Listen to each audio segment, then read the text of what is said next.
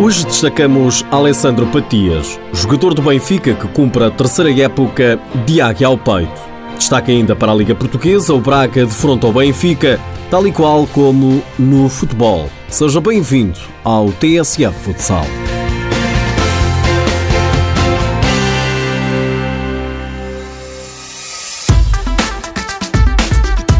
Alessandro Patias está quase a completar o terceiro ano no Benfica.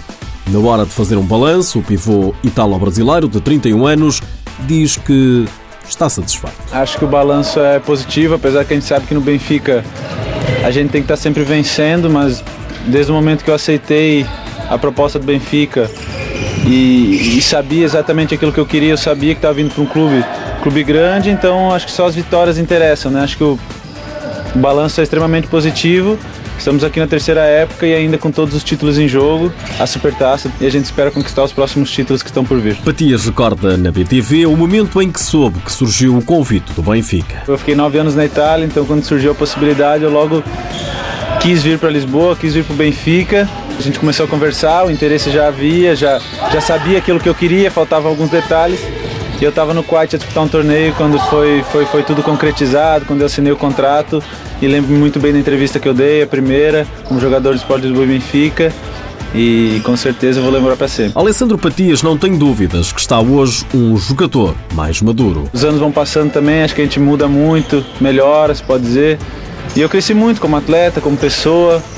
Conquistei muitos títulos no Benfica, fiz muitos amigos, muitos adeptos que me, me querem muito bem, demonstram isso a cada dia e para mim isso é muito importante. E se pudesse escolher um momento desde que chegou ao Benfica? Seria o último jogo da primeira época, quando conquistamos o título na casa do Sporting, quando vencemos por 3 a 1 Não, desculpa, vencemos 3 a 1 a série, o terceiro jogo foi 3 a 1 e o quarto jogo foi nos penaltis. Então acho que já tínhamos conquistado a Taça de Portugal, a Taça de Honra, mas sem dúvida o campeonato acho que, que é o mais importante, depois contra o maior rival, na casa deles.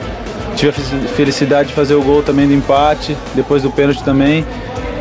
E a gente poder festejar ali dentro, meu primeiro ano, conquistando todos os títulos possíveis, sem dúvida foi, foi, foi marcante para mim. Quanto a objetivos, Alessandro Patias, é claro. O objetivo é ganhar tudo, a gente está trabalhando para isso, sabe que não vai ser fácil, mas sabe também que a gente tem todas as condições de, de o fazê-los e, e, deixar os adeptos mais uma vez muito felizes e contentes pelos resultados. Para já no campeonato, o Benfica segue no segundo lugar com menos 5 pontos do que o Sport.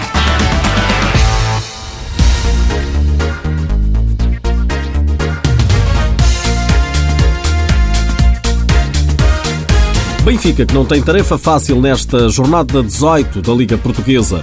Os encarnados deslocam-se ao Minho para defrontar o Braga ao M, terceiro classificado. O jogo é amanhã, às seis e meia da tarde, com transmissão em direto na TV 24.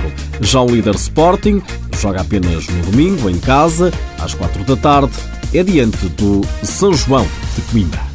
Fica o restante calendário. Amanhã, Fundão Os Vinhais, 4 da tarde. Às 5 e meia, Futsal Mais Belenenses. Às 6 da tarde, Rio Ave, Borinhosa e Módicos, Quinta dos Lombos. A jornada encerra no domingo em Valbon, às 4 da tarde, com Unidos Pinheirense Leões Porto Sol. Nas senhoras, Nacional de Futsal Feminino, há também jogo grande. O Sporting recebe amanhã o Benfica em jogo a contar para a jornada 13. Pedro Nobre, o treinador do Sporting, quer fazer um jogo melhor do que na primeira volta. Não, o jogo vai, vai acontecer naturalmente.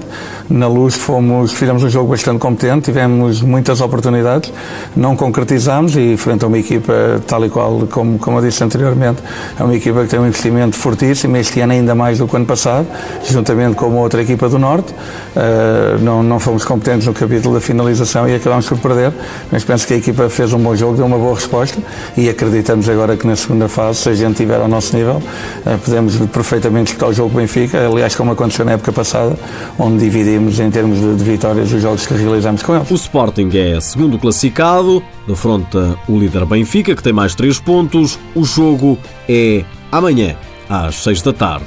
A seleção sub-17 de futsal masculino venceu a Espanha no segundo jogo amigável em Las Rosas por 4-3.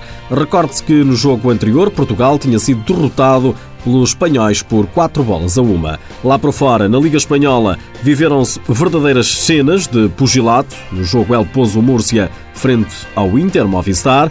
Circula um vídeo na internet onde pode ver-se Mário Rivios a ser agredido.